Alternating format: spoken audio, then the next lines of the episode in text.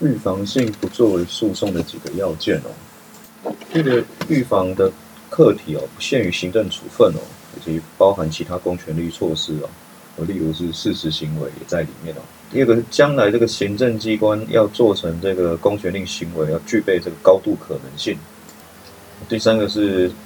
事后救济哦，已经没有实益。而且将来哈，行政机关如果做成的公权力行为，会对人民产生重大的损害，然后人民具备有特别权利保护的必要，避免司法权过度介入这个行政权，接下来是管辖权的移转哦。依照行政程序法第十一条第五项哦，原则是规定管辖权哦，非依法哦不得设定或变更，但是会有一些例外的状况哦，例如这个管辖权的移转。在我们的修正行政程序法的修正草案哦，就规定说，只要具备作用法的法律依据哦，就可以把合法的把管辖权哦移转给其他的机关。也就是说，原本 A 机关哦拥有某种权限哦，例如是发放津贴哦，那它就可以把这个权限哦移转给其他的机关。那行政程序法规定几种态样哦，那第一种是权限委任哦，它指的是依法规把权限的一部分委任所属的下级机关。那十五条二项的委托是指的委托给没有隶属关系的其他行政机关，包括两个不同的地方自治团体之间，或是下级地方自治团体有移转给中央，都是属于权限委托。哦，那委办是指中央上级地方自治团体哦权限内移转给下级地方自治团体，它是规定在地方制度法的第二条第三款。哦，那行政委托是指的。行政机关呢把它的权限委托给民间团体或个人，这规定在行政程序法第十六条。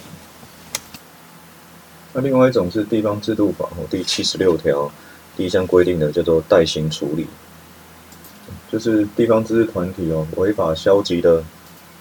不作为哦，然后导致严重的危害公益哦或妨碍地方政务的正常运作，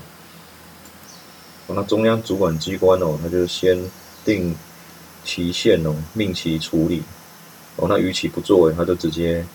代行处理哦。那情况急迫的时候，就可以直接代行处理。所以这时候当然就会出现权限转移的状况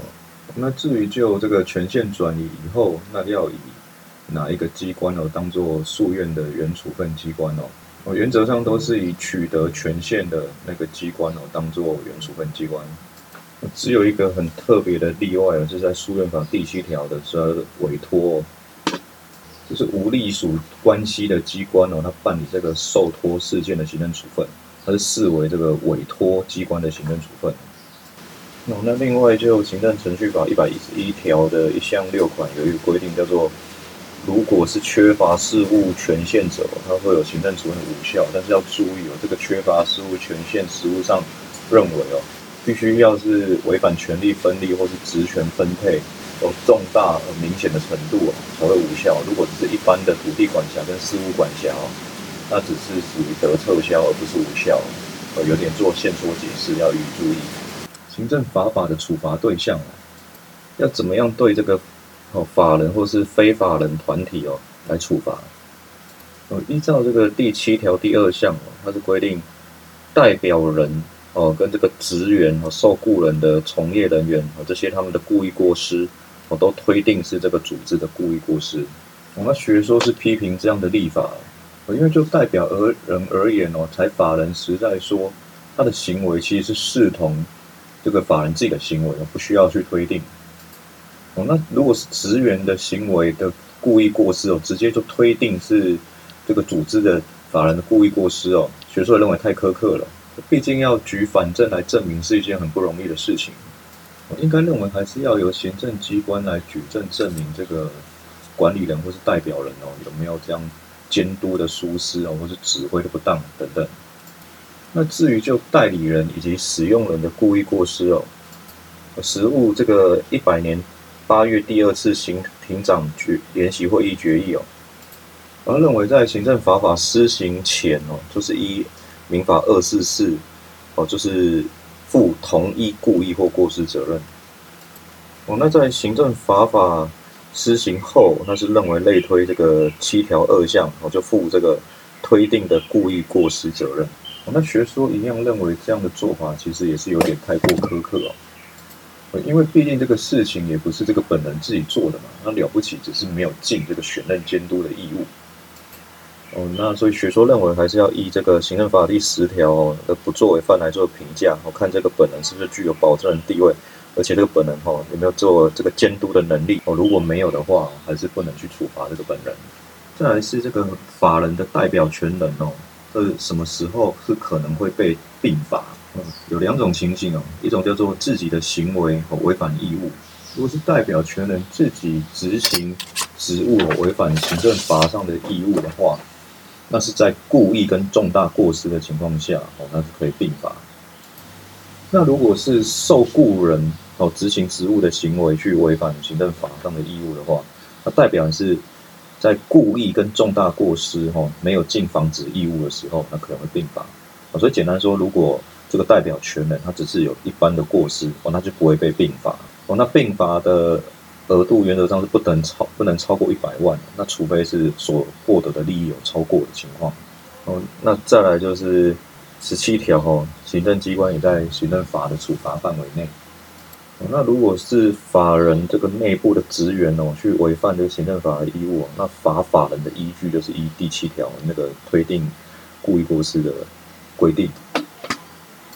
那如果要罚这个代表人哦，就是依照第十五条，看他有没有故意重大过失哦，未尽这个监督防止的义务。